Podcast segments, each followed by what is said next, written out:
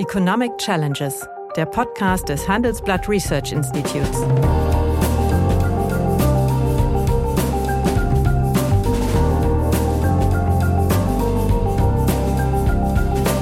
Bert Rürup, der Chefökonom des Handelsblatts, diskutiert mit Michael Hüter, dem Direktor des Instituts der deutschen Wirtschaft, wöchentlich aktuelle wirtschaftliche Herausforderungen. Für Deutschland wie für die Weltwirtschaft. Der FDP-Chef und Finanzminister Lindner brachte hierzu einen Tankrabatt ins Gespräch. Was hältst du davon? Von dem Tankrabatt halte ich nichts. Ja, du wolltest ja eine klare Antwort. Und wir sind ja auch hier für klare Ansprache äh, im Auftrag unserer Zuhörer unterwegs. Nein, ich will einfach sagen, dass der Eingriff in die Preisbildung, dort, wo der Preis sichtbar wird, ist immer das Letzte, was Politik tun sollte. Ähm, denn ähm, darauf reagieren ja dann die Akteure, die diese Preissetzung vornehmen. Aber wir haben auf sehr, sehr vielen technologischen Feldern die Kompetenz verloren. In der Solarenergie, im Maschinenbau, im autonomen Fahren haben wir ein Stück weit verloren, weil man sagte, der Verbrenner ist das Tollste und den können wir perfekt. Und deswegen haben wir dort ein gewisses Handicap. Das kann man doch nicht wegleugnen. Doch. Also das ist ja nicht wegzuleugnen, sondern ich glaube, es stimmt so nicht. Sorry, dass ich da weggehe, aber äh, schau mal, warum investiert denn, warum investiert denn Tesla seine First Gigafactory in Germany? Ja, hallo, guten Tag, meine Damen und Herren. Hallo, lieber Michael. Hallo, lieber Bert. Tja, Land auf, Land ab hört man ja oder kann es lesen, dass der Staat als Folge der rasant gestiegenen Benzinpreise und Erdölpreise äh, unglaublich reich wird. Also, und diesen, sagen wir mal, Kriegsgewinn, man hört die Anführungsstriche, möge er doch bitte zurückgehen. Das hört sich auf den ersten Blick gut an, aber Fakt ist, dass äh, die äh, steigenden Preise für Treibstoff natürlich die Autofahrer sehr deutlich belasten. Fakt ist aber gleichzeitig, das wird immer übersehen, dass der Staat zwar über die Mehrwertsteuer an steigenden Spritpreisen und Dieselpreisen profitiert, aber eben nicht über die Mineraliensteuer, die ja eine Mengensteuer ist. Ja, das heißt, die Bemessungsgrundlage dieser Steuer ist, ist die Menge und in der Summe äh, führt das dazu, äh, dass in letzter Zeit sogar das äh, Aufkommen aus diesen Steuern rückläufig ist. Das ist ein ganz interessanter Befund, das äh, hört man eigentlich nicht. Aber das ändert nichts daran, dass äh, ja, sich äh, doch äh, überlegen muss, wie man insbesondere die Pendler ein Stück weit für die wirklich rasant gestiegenen Spritpreise an den Tankstellen kompensieren sollte. Der FDP-Chef und Finanzminister Lindner brachte hierzu einen Tankrabatt ins Gespräch. Was hältst du davon? Nix. Von dem Tankrabatt. Vorsichtig und abgewogen formuliert. Nix. Ja, du wolltest ja eine klare Antwort. Ja. Und wir sind ja auch hier für klare Ansprache äh, im Auftrag unserer Zuhörer unterwegs. Nein, ich will einfach sagen, dass der Eingriff in die Preisbildung, dort, wo der Preis sichtbar wird, ist immer das Letzte, was Politik tun sollte. Ähm, denn ähm, darauf reagieren ja dann die Akteure, die diese Preissetzung vornehmen. Richtig, die wir haben das ja schon gesehen bei der Preise weiter erhöhen als die Mehrwertsteuer generell gesenkt wurde, galt das auch hier und dann wird ein Teil äh, dann angepasst und es kommt halt nicht beim Konsumenten an. Mhm. Hier soll das jetzt ja so organisiert werden, dass man dann beim Bezahlen quasi so einen Rabatt bekommt äh, an, an der äh, äh an der Kasse beim Tankwart, ja. der zahlt dann pro, was weiß ich, Liter, irgendwie zieht er dann 20 Cent ab und das und kriegt, kriegt er dann hinterher erstattet. erstattet.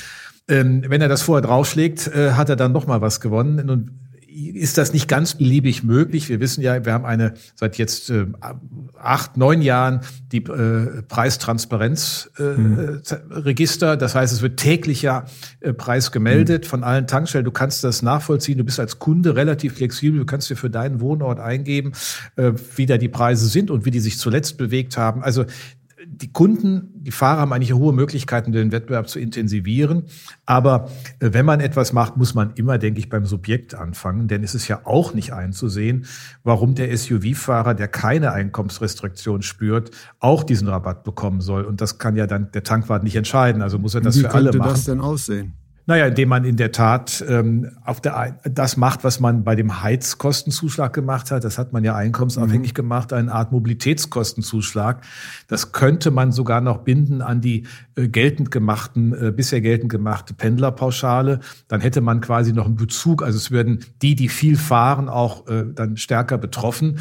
Aber man würde es doch einkommensmäßig kappen und man würde es quasi über das Transfersystem organisieren. Man müsste auch nicht bei den Grundsicherungseinkommen äh, aufhören, sondern könnte auch die Haushalte mit einbeziehen, die da drüber sind.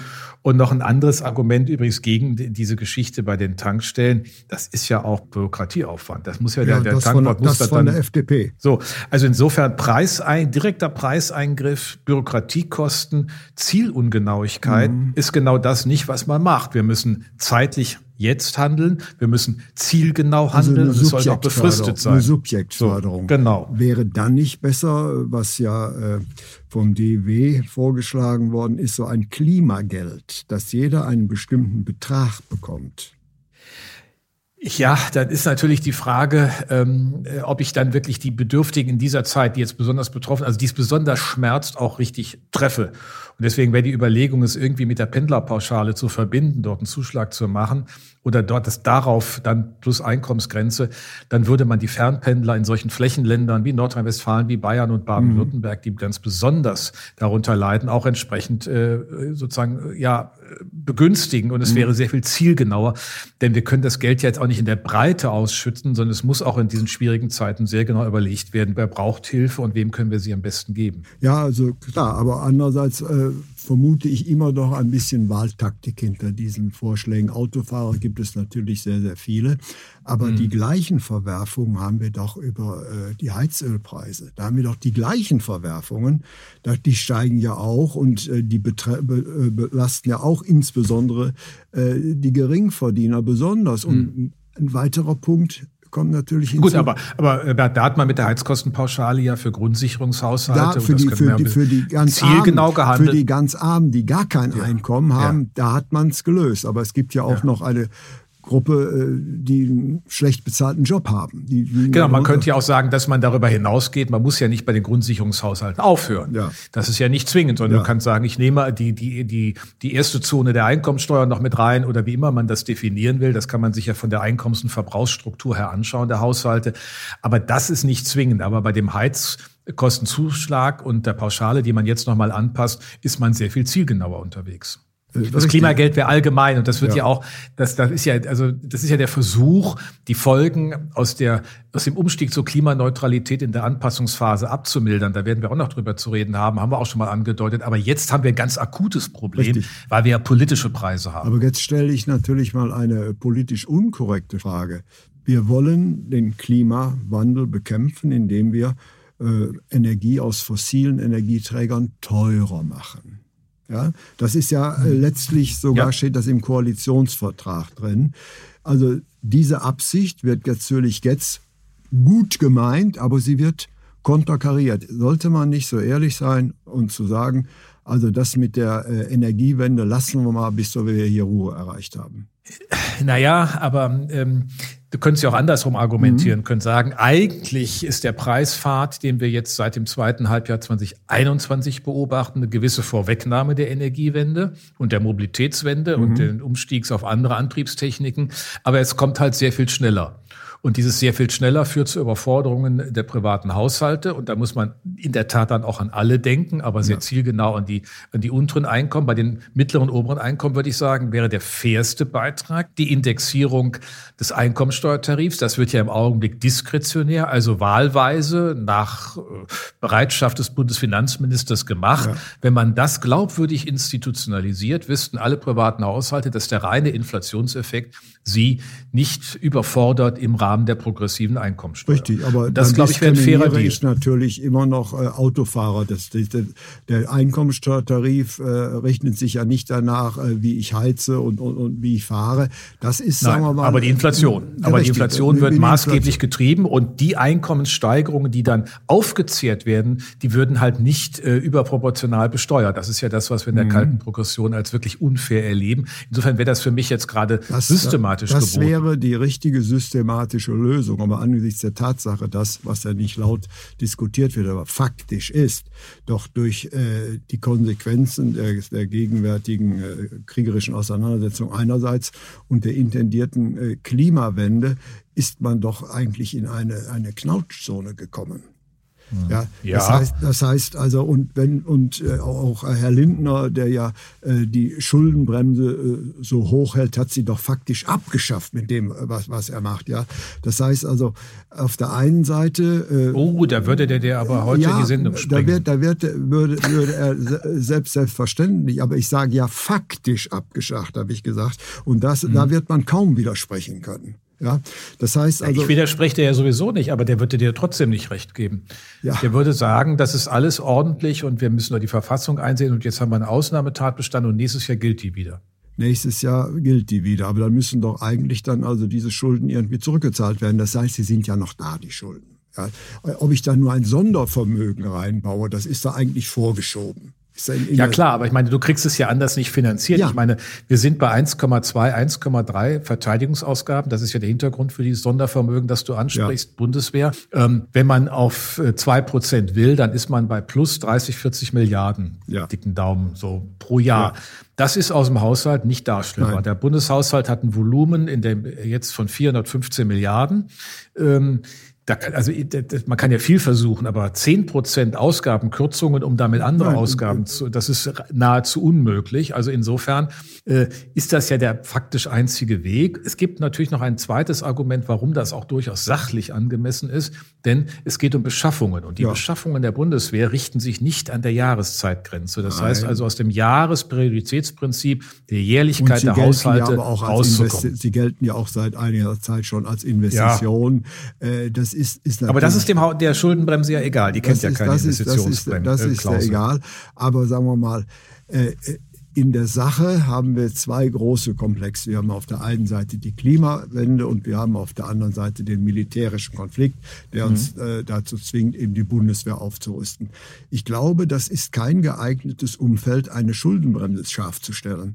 Nämlich, man stelle sich einmal vor, als wir die Schuldenbremse eingeführt hatten, 2009, da waren Bund und Länder halbwegs pleite. Ja, da war das mhm. verständlich, aber da hatten wir nie diese, sagen wir mal, äh, Herausforderungen, die wir gegenwärtig haben. Und jetzt hält man sich meines Erachtens krampfhaft an einer gesetzlichen Regelung fest, ja, die aus der damaligen Zeit durchaus verständlich war, aber gegenwärtig vor den Herausforderungen eben dieses Konfliktes und auch der Energiewende eigentlich äh, nicht in die Zeit passt. Du, ich bin völlig bei dir. Das haben wir ja auch schon öfters mal mhm. ähm, diskutiert. Interessant ist, wenn ich das in anderen Kreisen, wo das nicht, also etwas kritischer gesehen wird, als du das siehst oder als ich das sehe, dann sind die Leute immer ganz überrascht. Wie kann denn der Hüter vom IW jetzt für Kreditfinanzierung sein? Naja, also der Hüter vom IW ist erstmal genauso wie du der Meinung, wir sollen die Realität zur Kenntnis nehmen. Ja, und wenn die Realität eine andere ist, das ist erstens immer hilfreich, aber wenn sie wirklich anders ist, dann muss man sich fragen, ob feinjustierte Verfassungsregeln, und da ist ja die Schuldenbremse von anderer Qualität als die Grundrechte oder die föderale mhm. Ordnung oder das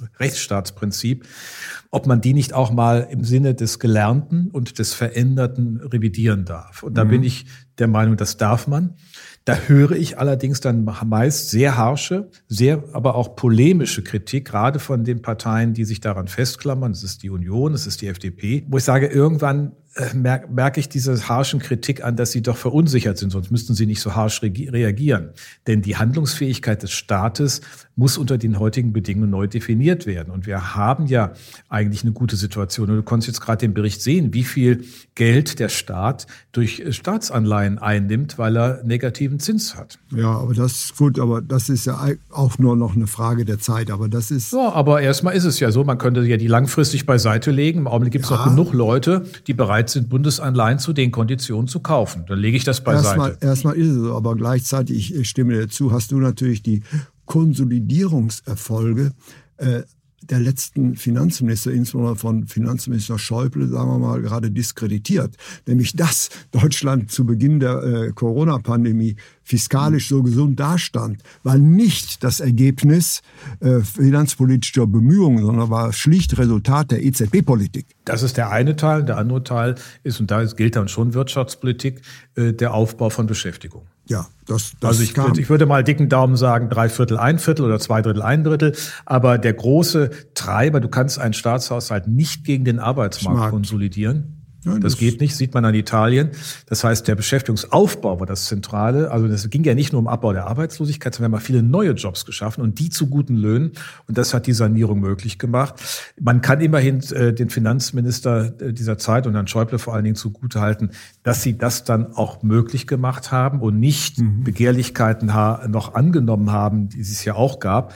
Aber auf der anderen Seite gilt einfach, ich meine, das muss man mal sehen, wir haben noch in der alten Bundesrepublik über drei Prozent des Bruttoinlandsprodukts für Verteidigung ausgegeben. Ja.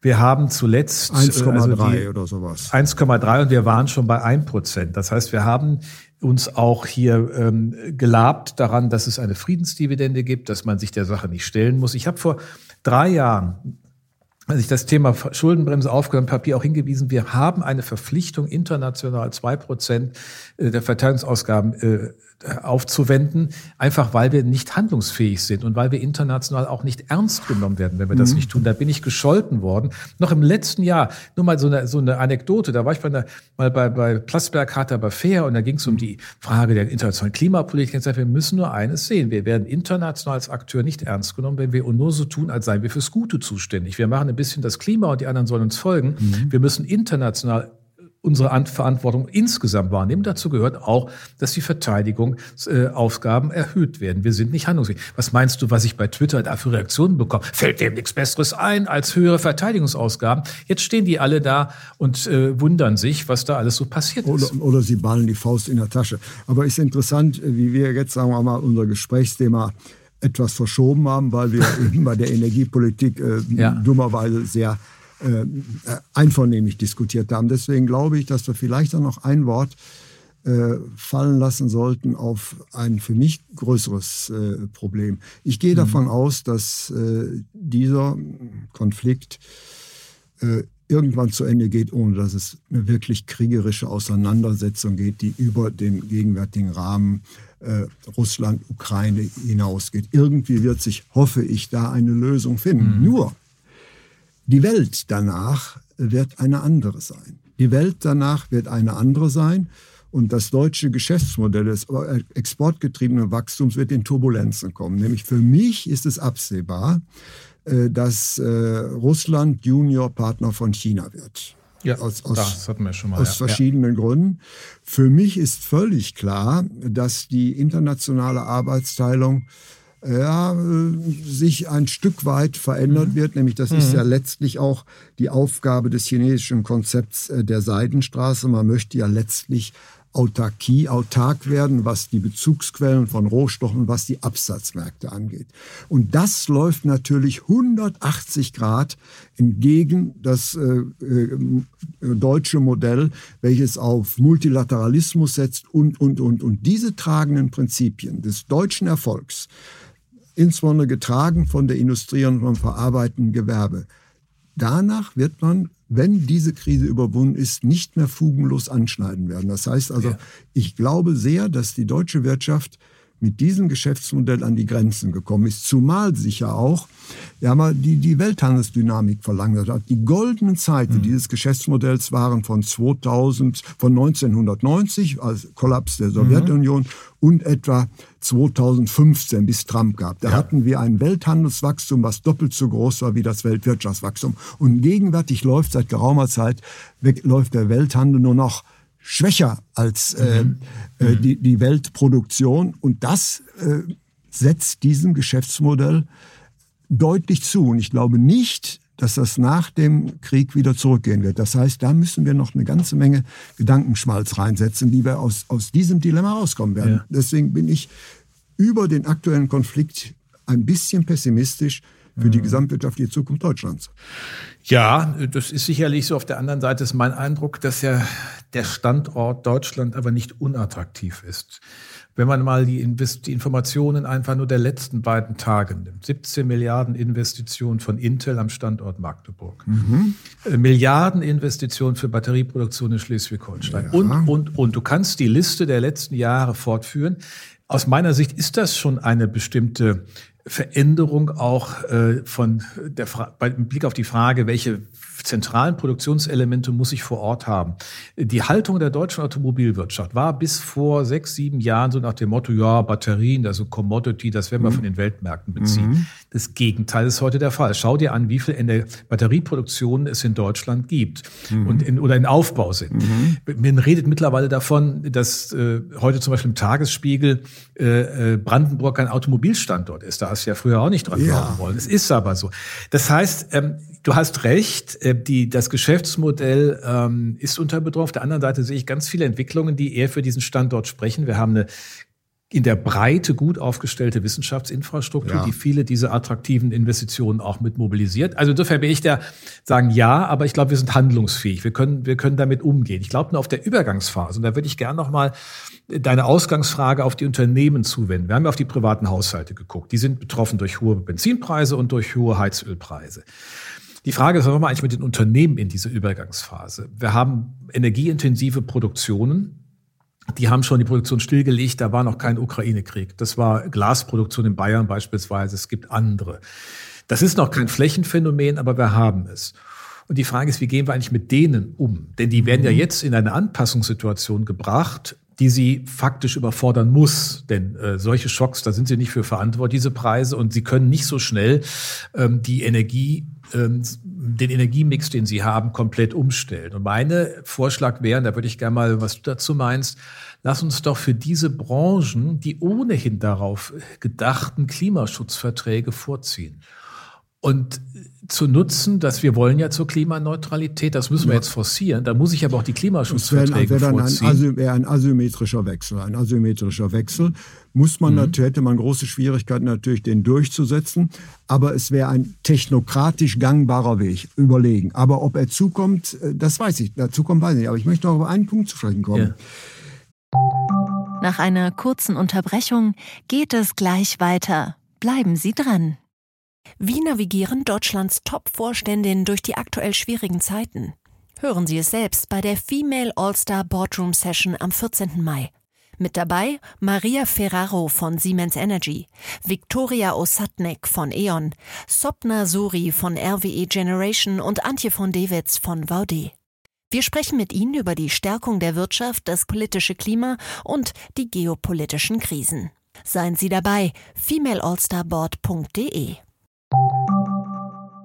Ähm, die deutsche Industrie floriert, aber nicht der Produktionsstandort Deutschland. Schau doch mal, hm? wie viel Automobil, deutsche Automobile werden in der Welt produziert und wie stark geht der Anteil der in Deutschland produzierten zurück. Das heißt, ich glaube schon, dass die Qualität des Produktionsstandorts Deutschlands in den etablierten deutschen Stärken in der letzten Zeit gelitten hatten. Das hängt an vielen Gründen. Das hängt an den schlechten Abschreibungsbedingungen, das, an, den, an den hohen ja. Steuern. Aber die Qualität des Wirtschaftsstandorts Deutschland ist heute meines Erachtens, ich sage mal was ganz Hartes, schlechter als im Jahre 2009. Ja, ich weiß nicht, ob ich im Jahr 2009 vergleichen will. Ich, ja, ich kaufe das auch nicht. Ich kaufe das auch nicht so ganz. Ist, äh, ja, ich, äh, Bert, es gibt immer wieder die, ich, ich sehe ja das Argument, und ich bin auch bei dir, der Steuerstandort ist nicht wettbewerbsfähig. Da passiert auch gar nichts und äh, all diese Dinge. Auf der anderen Seite stelle ich fest, dass es aber doch eine Rückbesinnung auch auf diesen Standort gibt. Und wir haben ja kein Phänomen der Unterbeschäftigung struktureller Art. Das müssen wir uns mal immer klar machen. Und das heißt, Dank die Volkswirtschaft des demografischen Wandels. Ja, ja, aber eine, eine schrumpfende Bevölkerung ist keine Garantie gegen Arbeitslosigkeit. Nein. Das kann auch passieren. Also, und das schrumpfende Phänomen beginnt ja erst 2025. Mhm. Noch haben wir ein leicht expandierendes mhm. Erwerbspersonenpotenzial. Also, ich will da einfach mal ein bisschen gegenhalten, weil ich der Meinung bin, dass wir ähm, die Potenziale nicht übersehen sollten, die sich gerade bei vielen Standorten, auch nicht mal was Siemens in Deutschland investiert. Also, also die Rückbesinnung auf den Home Turf hat sich auch in der letzten Zeit gezeigt. Was ich glaube, was sich eher nochmal einstellt, und das ist nicht nur eine volkswirtschaftliche Frage, weil du das Geschäftsmodell angesprochen mhm. hast. Wir haben ja auch die Unternehmen, auch aus Sicht von Managementlehren, äh, in eine bestimmte Richtung gedrängt, Verringerung der Fertigungstiefe. Mhm. Outsourcing, Offshoring war vor 20 Jahren, das waren die Headlines der ganzen Business Journals mhm. und, und der, mhm. was die alles so vorgetragen haben, die Consultants. Reduziert euch auf das, was ihr könnt. Ja, was ist denn das? Wirklich heute? Mhm. Wenn eine, ist denn eine Bauindustrie zukunftsfähig ohne ein verlässliches Management der Ressourcen, ob das Bauxit ist oder irgendwas? Das heißt, die Dinge verändern sich und es ist nicht nur eine Frage volkswirtschaftlicher Arbeitsteilung und Spezialisierung, sondern es ist auch eine Frage, dass wir in den Unternehmen uns neu aufstellen müssen. Und dann äh, höre ich dann von den Banken, ja, die müssen sich alle neu aufstellen. Da habe ich mal gefragt, ja, seid ihr eigentlich in der Lage, anders zu beraten als vor mhm. fünf Jahren? Als es immer noch hieß, ja, da kriegst du aber keinen Kredit dafür, weil konzentriere mhm. dich mal auf dein auf deine Kernkompetenz. Mhm. Ich glaube, es müssen ganz viele neu denken. Und was du mhm. gesagt hast, was halte ich ja für die richtige Überschrift und zentral, die Welt ist eine andere. Ja. Das gilt aber für alle Akteure und einige, habe ich so ein bisschen den Eindruck, stehen so am Rande oder einige Dinge sind mhm sakrosankt, nicht? Also Schuldenbremse haben wir schon erwähnt. Aber die Banken sind nicht am Rande. Sie versuchen mhm. auf der einen Seite, sich zum Instrument der Investitionslenkung machen zu lassen über diese ganzen Taxonomien. Mhm. Und zum anderen reden sie sich, ja, die Unternehmen müssen jetzt, ja, dann muss das auch begleitet werden. Ob das schon funktioniert, da habe ich mal meine Zweifel. Das würde mir ein bisschen mehr Sorge machen. Da ist viel Aufklärung und viel gemeinsames Gespräch notwendig. Ich versuche nochmal einen von äh, einer anderen Seite herkommen. Im Jahre 2009 hatte das DEW mal eine Studie über die Standortqualität äh, internationalen Vergleich gemacht, ist zu dem Ergebnis gekommen, äh, dass, äh, der Bundes-, dass der Industriestandort Deutschland wohl damals äh, der attraktivste äh, wäre und es gäbe nirgend keinen anderen Standort, wo man so hochtechnologische Produkte erzeugen würde.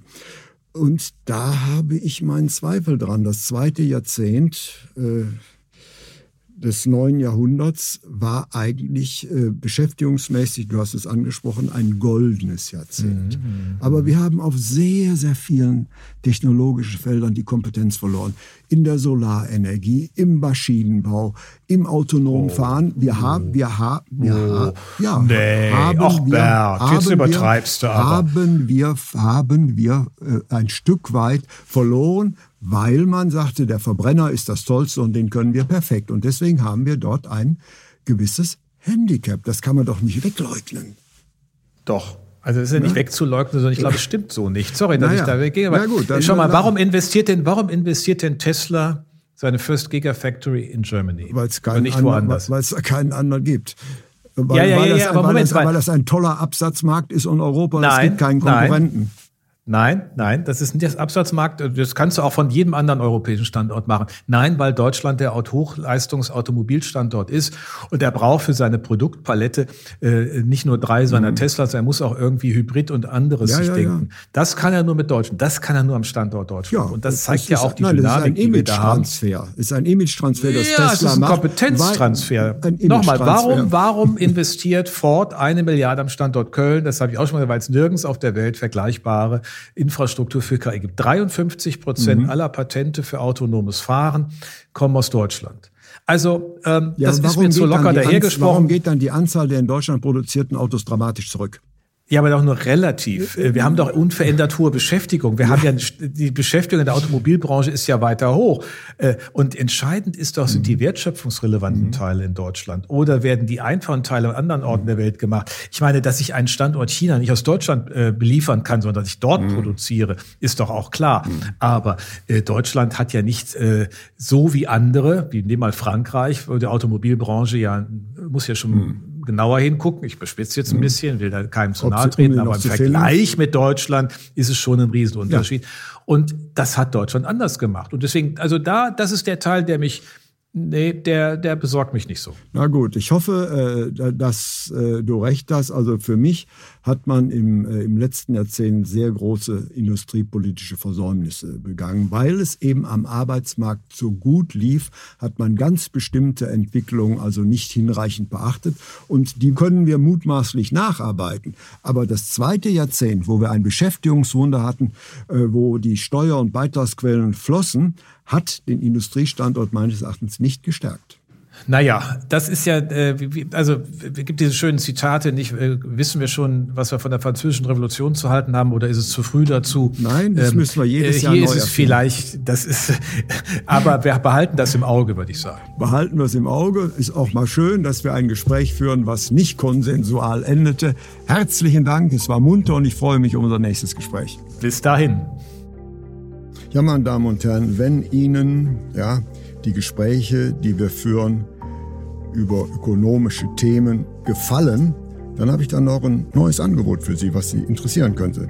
Nämlich mehr aktuelle Wirtschaftsinformationen finden Sie unter handelsblatt.com slash global und natürlich äh, in den einschlägigen Hinweisen in meinem wöchentlichen Newsletter der Chefökonom. Liebe Hörerinnen und Hörer, wenn Sie Lob, Kritik oder Themenwünsche haben, dann schreiben Sie uns doch gerne oder schicken Sie uns eine Sprachnachricht an chefökonom@handelsblatt-research.com. Die Adresse finden Sie auch in der Folgenbeschreibung.